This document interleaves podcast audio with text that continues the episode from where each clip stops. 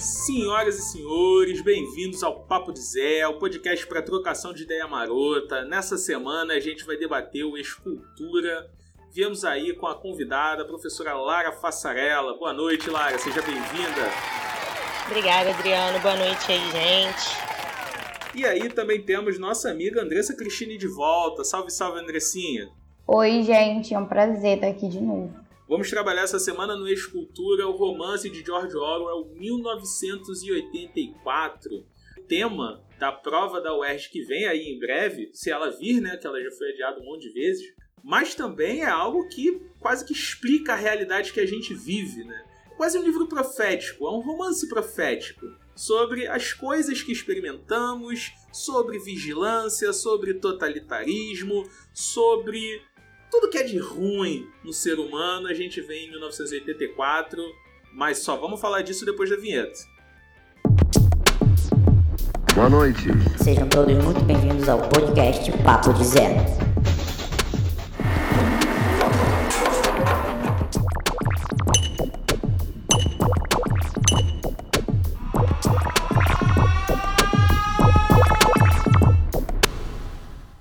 Episódio aí já foi postergado algumas vezes, a gente finalmente conseguiu dar andamento ao tema do livro 1984. Lara, minha querida, nossa convidada, faça uma breve sinopse aí pra gente, pros nossos ouvintes do Papo de Zé. Lembrando para você seguir a gente no Instagram, o Papo de Zé Oficial. Faça um breve resumo aí para os nossos ouvintes do que, que a gente pode esperar desse romance de George Orwell. Bom, gente, dando resuminhos aí sem levantar spoilers, né? A gente tem uma narrativa distópica, né? É, o que vai envolver aí diversas questões é, que são comuns a esse, esse evento né, da literatura, esse tipo de literatura. A gente vai encontrar uma Londres né, num futuro aí bastante, bastante esquisito e, e controverso. É, a gente está falando de um futuro de muita destruição, de muito caos, guerra constante, é, em que as pessoas são amplamente vigiadas né, por um tal de Big Brother, o tal do Grande Irmão, é, e não apenas pelo Grande Irmão, mas de todos os dispositivos aí que ele dos quais ele lança a mão para conseguir manter o controle de toda a sociedade, né, sendo aí o cabeça do tal do partido que a gente vai ver muito sendo falado na narrativa. É, e ao longo do, do, desenrolar disso tudo, a gente vai acompanhando o Winston, que é o nosso personagem principal, que é um cara que já está meio descontente, não está curtindo muito tudo que ele tem vivenciado, né? Toda essa coisa meio morna que ele tem vivenciado como um membro do partido, um membro não muito classe A do partido, mas um membro aí que tem uma grande, uma grande função que é de fazer a manipulação dos fatos, principalmente de fatos esses que já foram passados, que já ocorreram. Né? E a partir desse despertar desse cara, do Winston, é que a gente vai descobrindo do que, que se trata realmente o partido e esse poder que, é, que esse grande irmão tenta sobre a sociedade, né? Não só sobre a sociedade desse local que é a Oceânia, na verdade, não chega a ser exatamente Londres, e na verdade de todo o resto que seriam outros dois locais é que a gente tem que é a Eurásia e a Lestásia.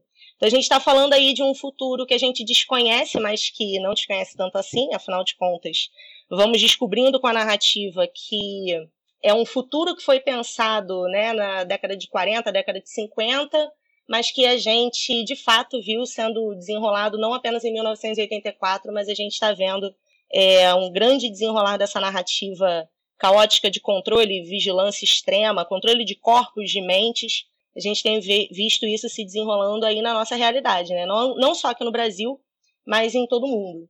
Então, para além de 1984 ser a, o, o, romance né, que vai ser cobrado na prova de redação da UERJ, é, na verdade, um romance muito atual. Tristemente, muito atual. Depois da fala da Lara, a gente já consegue perceber diversas semelhanças entre a ficção e a realidade, como a Lara falou. E aí, pensando nisso, a gente foi buscar, né, alguns pontos principais dessa narrativa para depois a gente conseguir fazer essas semelhanças se tornarem mais ilustrativas, né, para a gente conseguir ilustrar mais isso para vocês.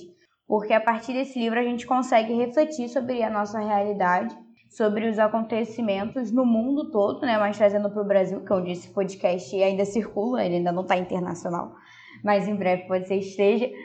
mas falando no Brasil, que nós vemos hoje, o Brasil do governo Bolsonaro, o Brasil no meio de uma pandemia que bateu 300 mil mortos hoje. A gente, dessa forma que a Lara falou tristemente, nós conseguimos pegar muitas, muitas e muitas dessas semelhanças.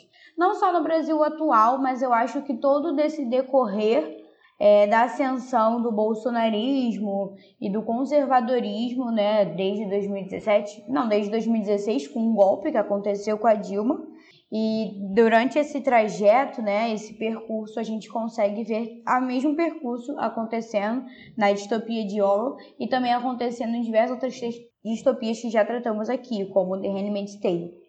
E aí nisso, a gente pensou primeiro, né, um desses pontos sobre a manipulação da verdade que acontecia, que lá tinha um ministério, né, o Ministério da Verdade, inclusive onde o protagonista, o Winston, trabalhava, e aí, uma desse, das funções do Ministério da Verdade, que o nome já é muito inusitado, porque de verdade não tinha nada, é, era a mudança de documentos, de documentos históricos. Então, resumindo, esse departamento, uma das suas funções principais era mudar a história né, daquela nação, se a gente pode chamar assim.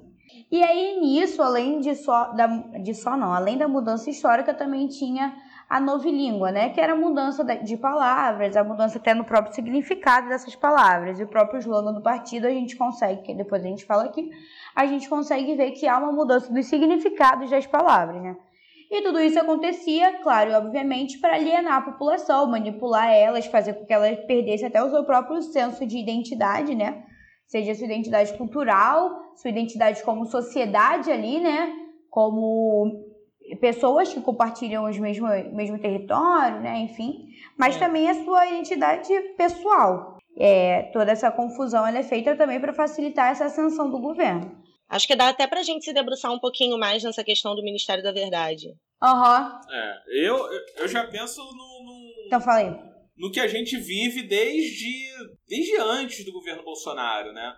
Por mais que não exista um Ministério da Verdade institucionalizado, é, é, dentro da estrutura governamental para fazer esse serviço, o que você tem são é, é, estruturas supranacionais, Steve Bannon, aquela coisa toda de controle de, de informação, de produção de fake news, de criação de teoria conspiratória, enfim, aquela, aquele esquema de desestabilização, né, ou de intensa mobilização política para você criar uma situação que, por exemplo, no livro você vê muito acontecer, que é a ideia da, da guerra constante entre as três grandes nações. Né? O, o tem um inimigo que é o inimigo da Oceania, que eu, que eu agora não, não, não lembro o nome do cara, se é Goldsmith, Goldberg, eu não é, lembro. É o Goldstein. Goldstein. É. Então, tipo, fica mostrando a imagem do cara pra você estimular é, é, é, o ódio.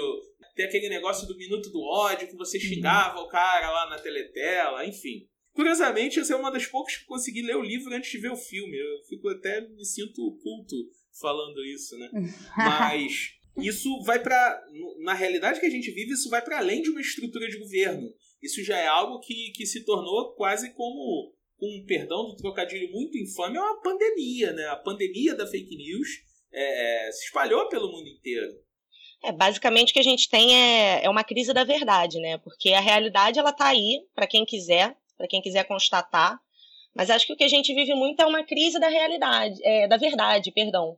Porque é, a realidade ela não tem como ser mexida, né? No romance há essa tentativa porque, é, como a Andressa falou, né, a gente tem aí a mudança dos documentos históricos, a gente tem é, as notícias, os discursos que são modificados de acordo com que a realidade vai se mostrando é, de, de, acordo com as demandas da realidade do partido, né, os fracassos, é, as metas que eles não conseguem alcançar.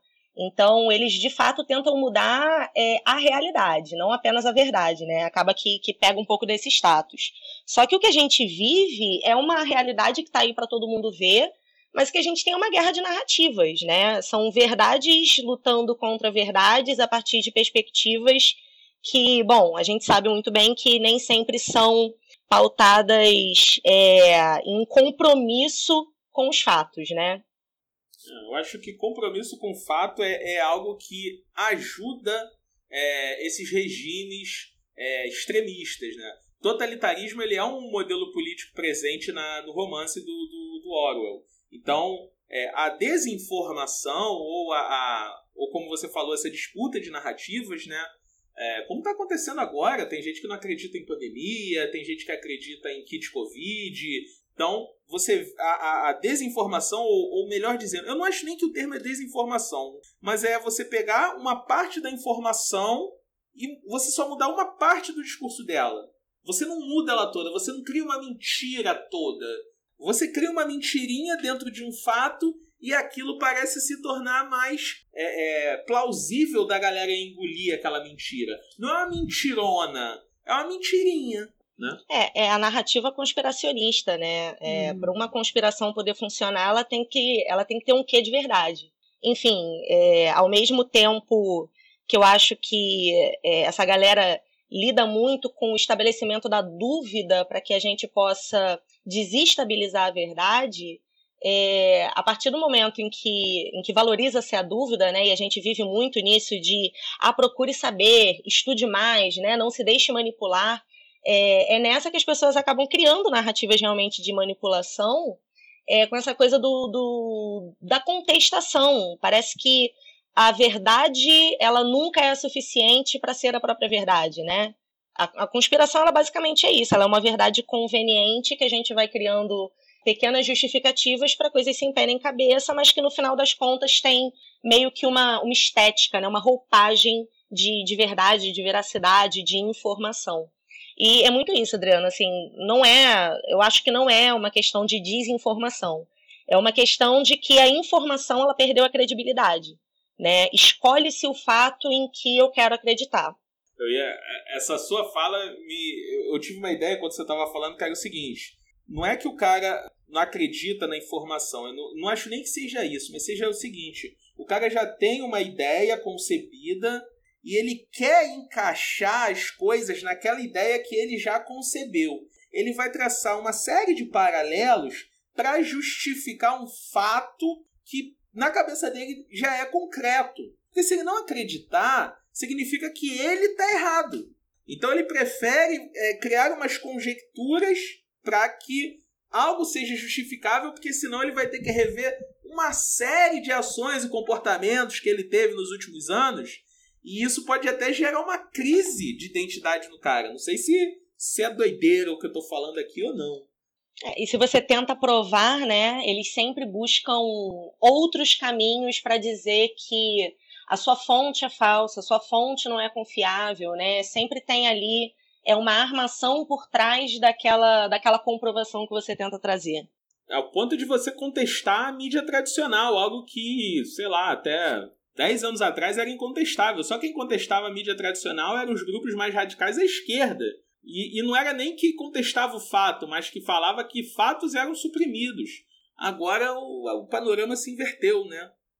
Foi uhum. pro outro lado, outro lado da moeda. E até fazendo um paralelo, né? Você falou agora de mídia, fazendo um paralelo com o que a Andressa falou da questão da nova, nova língua, ou então nova fala, né? Dependendo da edição, você encontra como nova fala também. É interessante essa questão de Bom, a gente até pode tentar bater na mídia tradicional, mas é bater na forma como ela utiliza o fato, né? Não é exatamente no fato. É, é bater nas maneiras como se constroem os discursos, é bater né, é, na forma que eles escolhem passar esse fato. É, e a nova língua, a nova fala, ela é basicamente isso, né? É, eu vou dizer de um jeito que funcione para o que eu quero que as pessoas entendam. Não importa se aquilo dali vai suprimir fatos ou se vai é, você vai gerar um contorcionismo discursivo para a coisa poder, enfim, funcionar da maneira como, como é mais interessante para os meus interesses. A questão da nova língua é muito doida, né? Você parar para pensar que no romance você tem um, um departamento só para reformular o idioma, criar um novo idioma, mas é um idioma que une duas palavras, cria uma ter um terceiro significado, né? Que normalmente é, é uma construção dialética de um novo significado, enquanto aquele, aquelas duas outras palavras elas somem do, do idioma, né? Elas desaparecem, elas perdem o sentido de existência.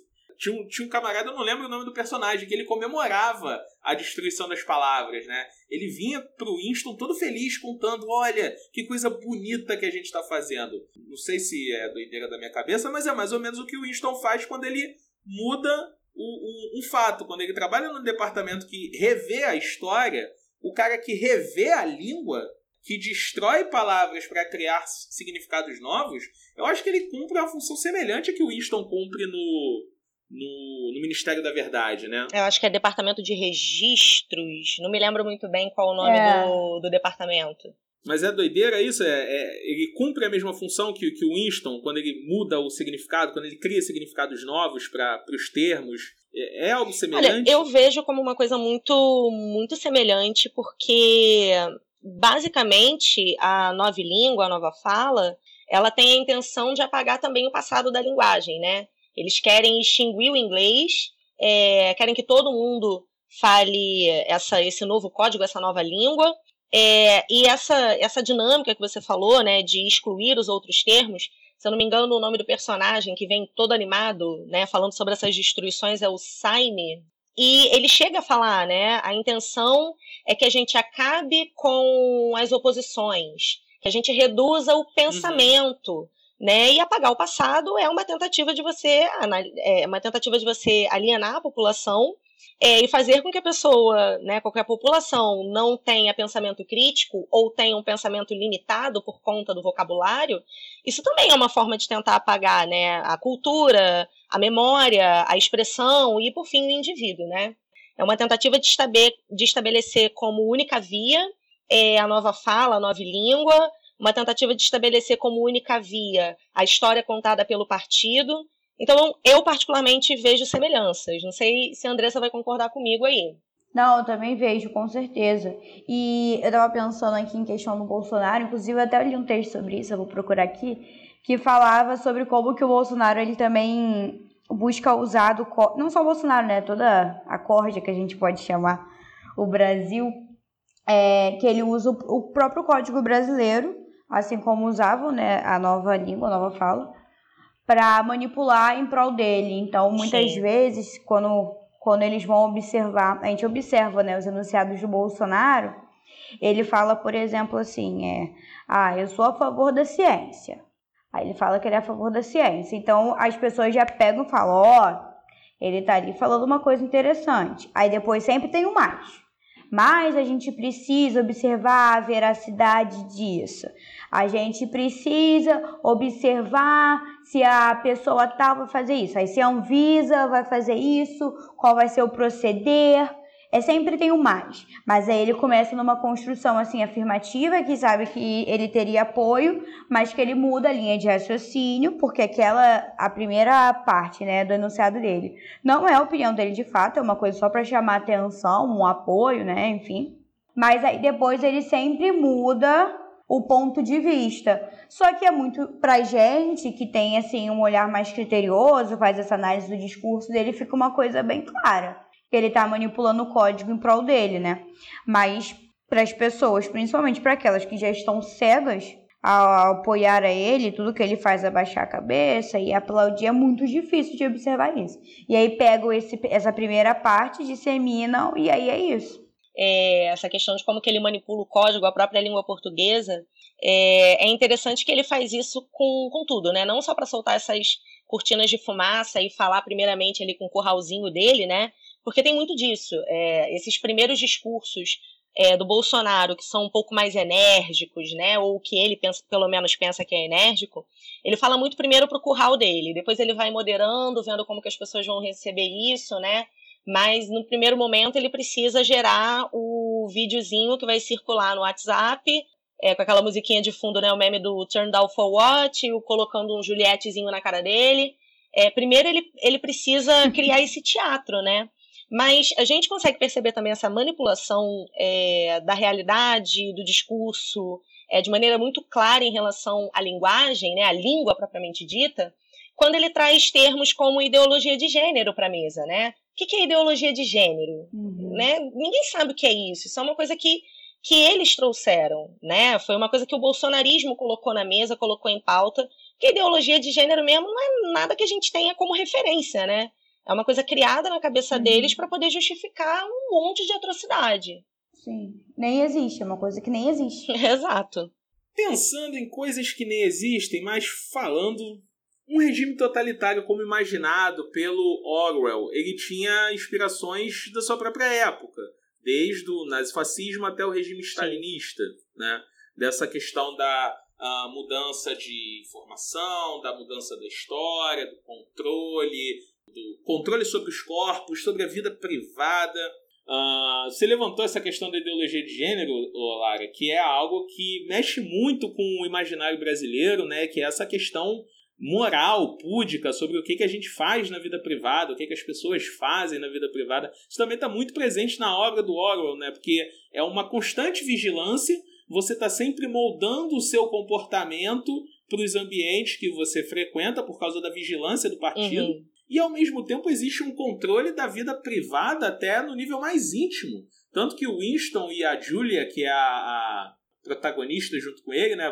Eles têm que se encontrar de maneira escondida, né? Eles não podem ter uma, uma relação, não existe amor dentro do partido, vamos colocar assim, né?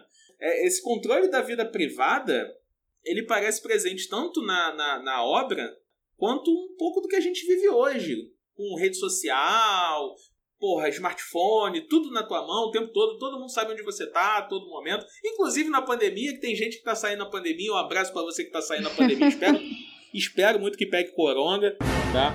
Mas é isso, é, o controle da vida das pessoas é, é as pessoas renderam o controle das suas próprias vidas. Na obra de Orwell, né, tem a figura da- das teletelas, né, que seriam essas, esses visores que estavam nas casas das pessoas e ali tanto eram veiculados, né, propagandas do partido, né, as informações, minuto do ódio, como também viam eles, né.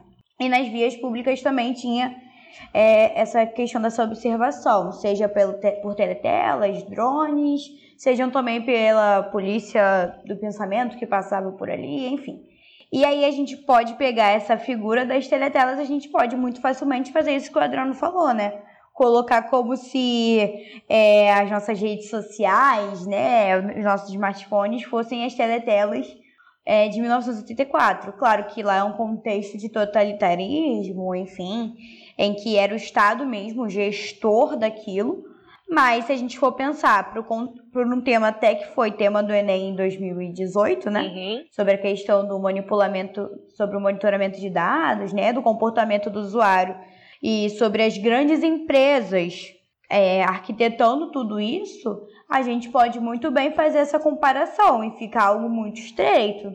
Ficar algo que realmente acontece, né? Porque, por exemplo, as teletelas estavam dentro da casa das pessoas, então sabiam onde eles estavam, né? O que estavam fazendo. E o Instagram não é isso? O que, que seria o Instagram? Não seria a gente postando stories o dia todo e aonde a gente tá e coloca. E tem as ferramentas para isso, tem as ferramentas para você colocar a localização. E as pessoas clicam ali, elas têm até o mapa agora, É. tem um GPS. E enfim, o Instagram para mim é essa, essas teletelas. É claro, não é o Estado, embora o Estado tenha assim um controle sobre as empresas que estejam gerindo isso. Mas acontece esse monitoramento, essa superexposição, né? E eu também vejo é, uma questão importante que está no que a gente estava falando, que além dessa superexposição que as teletelas fazem, as teletelas elas trazem essa questão do controle, né? É mais um dos lugares aonde, mais uma das ferramentas que o regime do grande irmão vai trazer para censurar, né, e até levar à morte as pessoas que vão contra o regime. E aí eu acho que é um termo muito presente que a gente que acontece a cultura do cancelamento, né, que a gente já até trouxe em episódios passados, inclusive ouve lá. A gente trouxe até psicóloga falando sobre isso. Mas é a questão da cultura do cancelamento, porque nessa superexposição que a gente tem, nessa liber, pseudo-liberdade, né? De postar o que quiser, falar o que quiser e etc. Muitas vezes nós somos cancelados. E muitas vezes, assim, enfim, né? Não vou pagar de boa, de perfeita que, que não sou justiceira, não. Porque em alguns casos até o nosso ego fica até afagado quando algumas pessoas, enfim, elas não que sejam canceladas, né? Mas que é, ela so, sofra, não sofrer, eu não gosto de falar esse termo, eu acho que é muito forte, mas que enfim, o, o que as pessoas postam, por exemplo, a pessoa posta que tá saindo na quarentena, um artista famoso que tem super influência de milhões de pessoas, e as pessoas vão lá e criticar, para mim é mais do que merecido. Mas eu digo a política do cancelamento, enfim, são, são erros na vida cotidiana que todos nós cometemos ou às vezes de você ser uma figura pública e aí você omitir tua opinião e aí você ser rechaçado porque aquela tua opinião ela não vai com o que a maioria pensa, né? O que tem acontecido muito hoje quando algumas figuras públicas elas se manifestam contra o Bolsonaro já caem em cima dessas figuras. E aí eu, eu vejo a política do cancelamento também em 1984, né? Claro, é uma questão muito maior de censura, etc. Mas nada o que também acontece nos dias de hoje, né? Inclusive, enfim, Felipe Neto aí levando justicinha porque falou que o presente é genocida, falou uma verdade. É, eu acho que essa, essa coisa da política do cancelamento, ela é interessante da gente perceber mesmo no 1984 que o cancelamento deles é a tal da vaporização, né? A pessoa literalmente deixa de existir. E a cultura do cancelamento, ela tem é, exatamente esse ponto para a gente criticar e discutir a gente foca na pessoa e não na ação que gerou a problemática, né? É, a gente individualiza uma ação, a gente olha para um sujeito, para um, enfim, para um indivíduo, para um, é, não que um famoso não seja indivíduo, né? Mas obviamente que a gente está falando de dimensões distintas de influência, mas a gente olha para uma pessoa, a gente esquece que ela é uma pessoa, a gente reduz ela àquele ato. Ah, Lara, então, pô, bora preparar aqui o nosso, nosso paninho para poder passar? Não é sobre passar pano. Acho que é sobre a gente é, conseguir distinguir, né? Que a gente tem ali uma pessoa que muito provavelmente, é, se quiser, ela tem como refletir sobre aquele ato. E, bom, basicamente cancelar a pessoa, uhum. vaporizar a pessoa, não significa nada, né? A gente não vai resolver problema nenhum cancelando uma pessoa, mas a gente pode tentar usar aquela situação de forma benéfica para trazer discussões e para trazer, inclusive, ações, né, movimentos que realmente possam agir em relação é, àquele fato que pode ser isolado, mas pode ser estrutural também, né? É, mas falando também da questão da superexposição e do monitoramento, né, que a Andressa pô, brilhantemente relaciona com a questão dos nossos smartphones, os smartphones eles são uma forma de controle né, da gente. É uma forma também de análise de comportamento, é, de comportamento para que o próprio capitalismo possa se criar, né? É, como ela mesma falou, a gente tem aí a questão das empresas, não é o Estado, é, mas são as empresas que têm algum tipo de relação com o Estado de toda forma.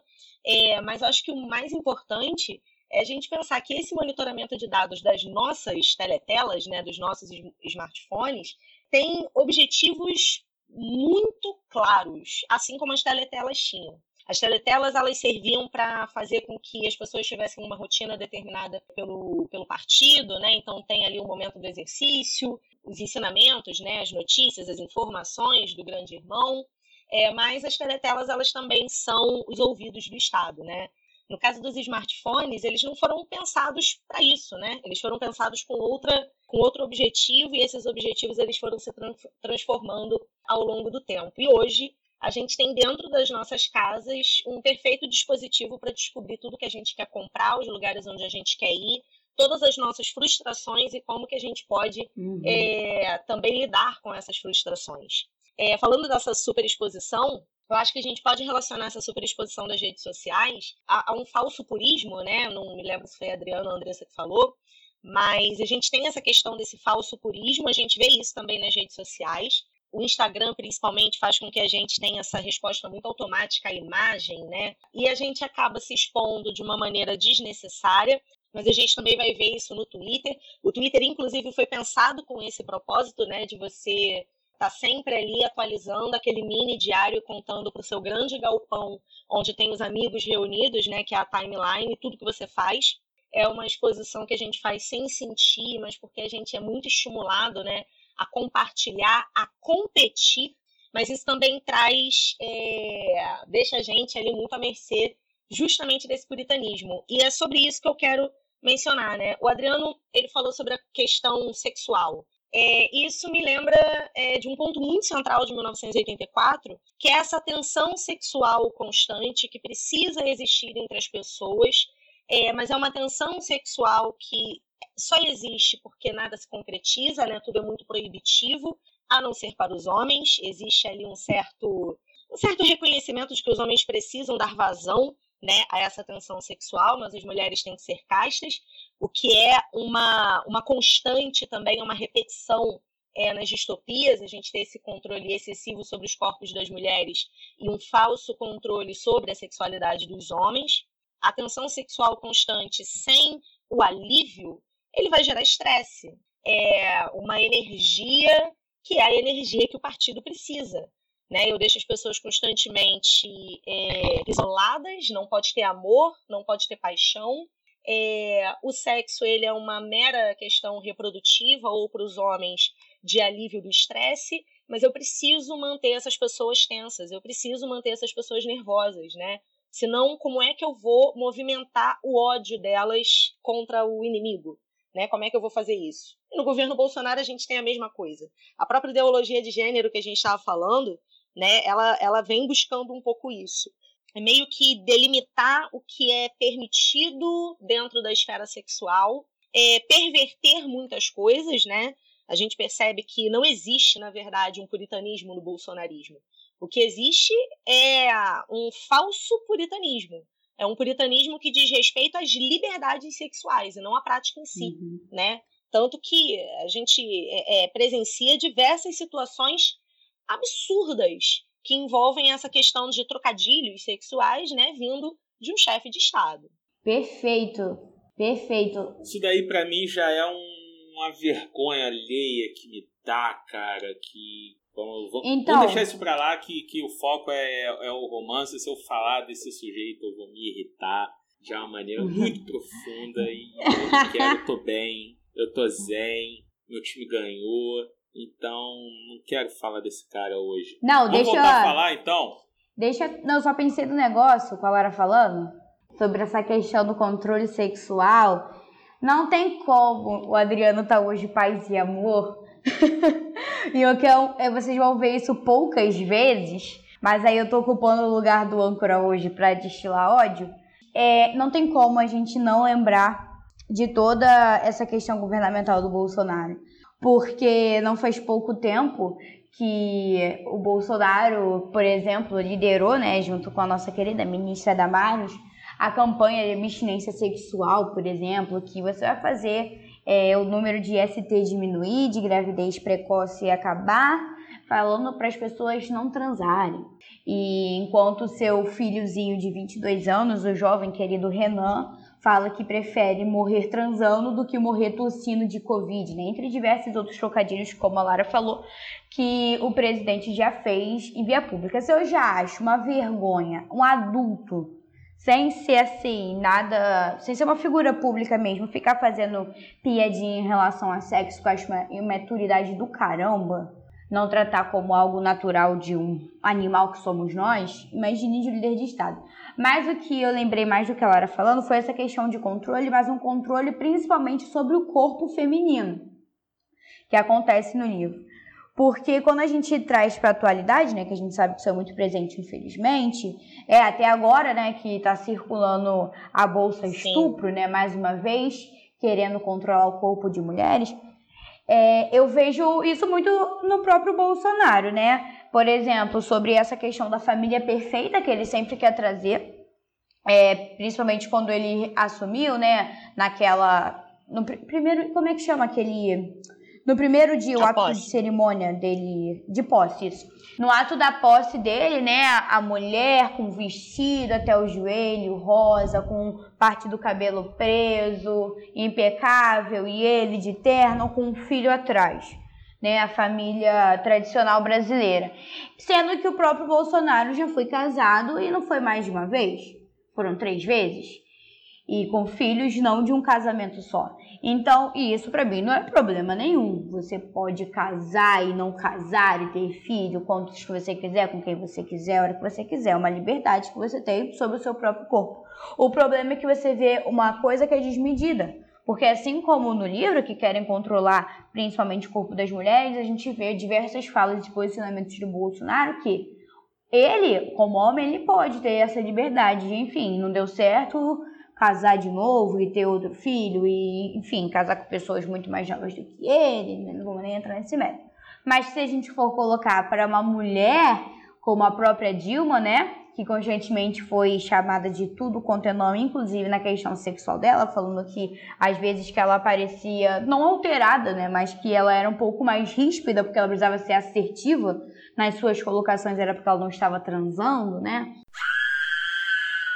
Ou até chamaram ela de lésbica, para não falar os outros nomes, enfim. É porque quando é o presidente, o homem da família tradicional brasileira, ele pode ter essa liberdade sexual que ele teve, mas quando a gente traz para essa questão da mulher e trazendo uma figura que também ocupou o mesmo cargo que ele, ela não podia. Então, eu só lembrei da Lara, é, é, quando a Lara falando sobre essa questão do controle sexual e o homem tendo que se aliviar, é, eu só lembrei disso, eu queria falar, mas agora podemos voltar na pauta. Eu, eu até queria acrescentar ainda, Andressa, é, porque você menciona essa, você mencionou essa questão da, da campanha da abstinência, né? No próprio romance, essa abstinência é destinada a mulheres da Liga da Juventude, né? Então são mulheres jovens. Importa muito, não importa pouco, você controlar o corpo dessas mulheres jovens, né?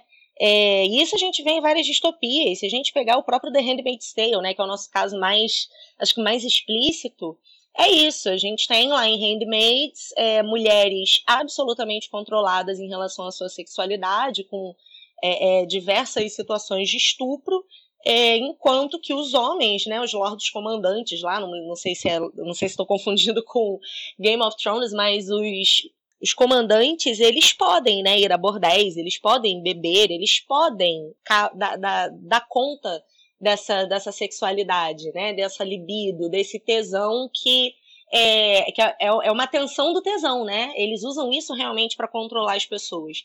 E uma coisa que é muito interessante é que, como eles, né, no 1984, consideram o sexo como uma coisa suja, como uma coisa vil, eles só relacionam esse tipo de prática natural aos proletas, né? As camadas mais baixas da sociedade. A eles é permitido esse comportamento que é considerado animal, né?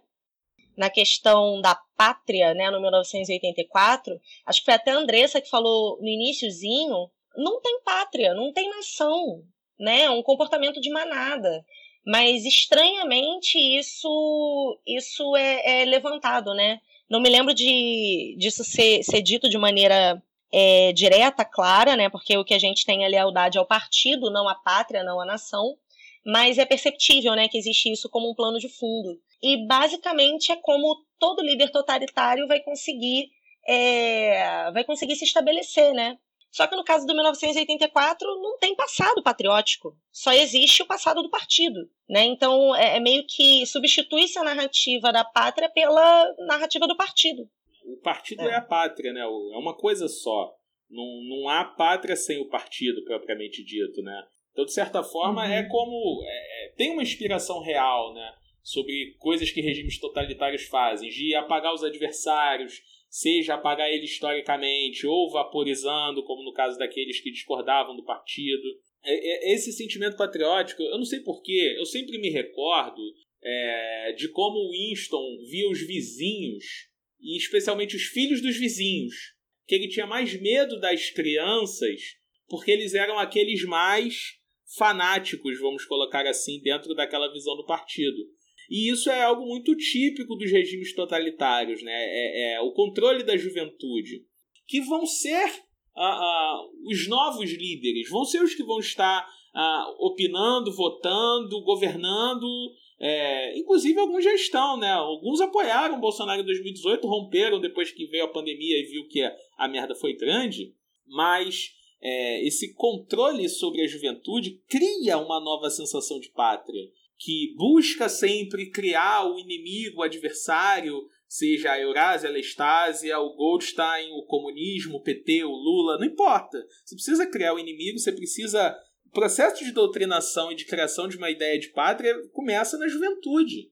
É, e essa questão também da meio que angariar é, admiradores dentre a juventude, eu acho que a gente pode ir um pouquinho mais abaixo, né? Dentre, é, dentro da infância. A gente tem aí a nossa digníssima Damares, né? A nossa ministríssima, ela fala muito sobre a questão de proteger as crianças, né? Proteger a infância. Mas isso é tudo que esse governo não faz, cara. Esse governo não faz isso. Da mesma maneira que no 1984 formava-se uhum. as criancinhas de 9 anos de idade para serem espiões, é, é, espiãs, né? A intenção era que aquelas crianças fossem uma extensão do partido Sim. dentro da casa das pessoas, né? Para que as crianças fossem delatoras. As crianças elas são muito expostas à violência, é, à tirania, à brutalidade de maneira extremamente natural e é o que a gente vê no governo Bolsonaro. E isso já não é uma coisa atual dentro do Brasil, né? Eu já até falei isso, que é um, é um ponto da história que eu fico assim muito chocada sobre essa questão da infância, que foi no próprio ditadura, seja como você quiser chamar, o Estado Novo, né? Que inclusive aconteceu é, nesse período que os regimes totalitários estavam ascendendo no mundo, nas cartilhas que Vargas distribuía nas próprias escolas, né? A Getúlio Vargas para crianças, Getúlio Vargas o amigo das crianças, e aí nas cartilhas eram exaltando o governo e etc. Eu não sei se vocês já, vi, já viram também, que isso me lembra um filme que tem com a Viúva Negra, eu esqueci o nome, eu acho que é Jojo Rabbit. Jojo Rabbit, muito Isso. bom. E essa questão da juventude e da infância, ilustrado nesse filme, que eu recomendo a todos, não sei onde está disponível, eu vi um, um dia aí passando. Ah, tá no Telecine Play. Que mostra que a, o próprio menino, ele é capaz de acusar a própria mãe, né, de estar tá acolhendo uma menina judia porque colocaram tanto da cabeça dessa criança que existe um inimigo, porque sempre tem essa, essa, essa construção né, de um inimigo da, da pátria, né? E aí isso foi tão enfatizado dentro da cabeça daquela criança que ele, até a mãe que criou ele, que deu tudo para ele, tem uma criação muito amorosa, ele é capaz de acusar ela. E ela ser morta, né? Enfim, não vou dar spoiler. Já deu. Então mostra essa influência. É, já deu. Mostra essa. e aí mostra essa influência que existe mesmo nas crianças, né? Porque eu também eu vejo que dentro dessa família tradicional que ela é tão exaltada, que também tem essa questão da procriação, né?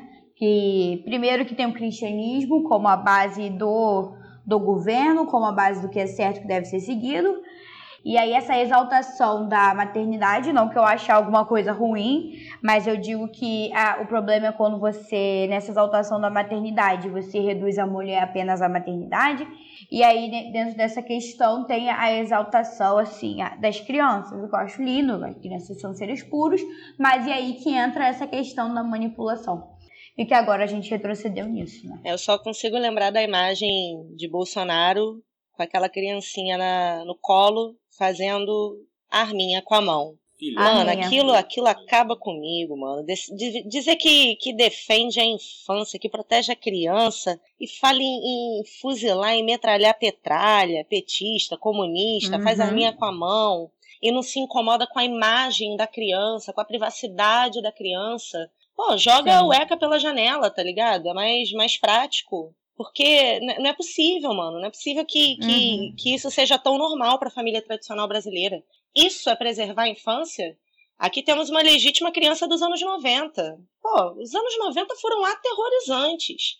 É, ser um, um, um, adulto hoje, tendo crescido, nascido e crescido nos anos 90, pô, cara, eu vi a banheira do Gugu, né?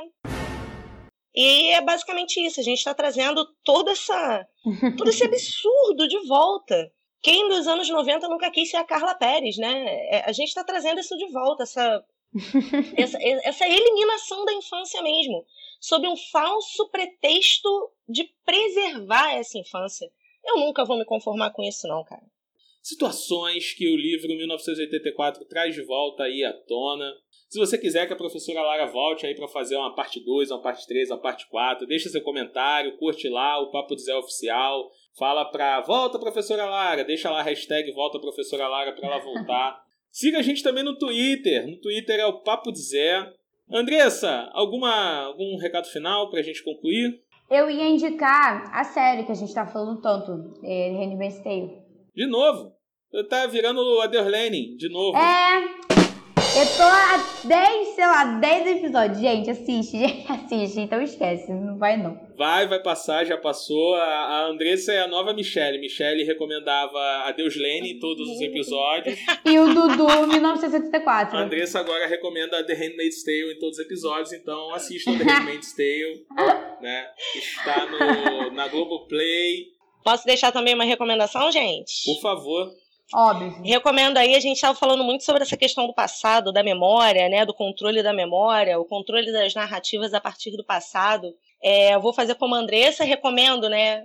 É, é, endosso aí a recomendação dela de The Handmaid's Tale. Trago aqui a recomendação que eu tenho deixado nas minhas aulas aí para o UERJ, que é a galera ver o Uhul. filminho super light, que é o Doador de Memórias. O Doador de Memórias acho que é um filme muito legal para a gente pensar a importância de se ter uma memória histórica coletiva resguardada para que se entenda o que é a sociedade, para que se entenda o que é o ser humano, né? Então acho que é um filminho aí que vale muito a pena para quem vai fazer a UERJ, para quem não vai fazer a UERJ também, mas se você está lendo 1984, caiu aqui para poder estudar um pouquinho e quer também dar uma ampliada nessa coisa de outras distopias que trazem as mesmas temáticas, Doador de Memórias eu acho que é ótimo para a gente pensar a questão da verdade, do passado e a importância do registro, do documental. Professora Lara, Andressa, obrigado meninas, até o próximo programa. Obrigada, gente. Beijo, gente. Se cuidem.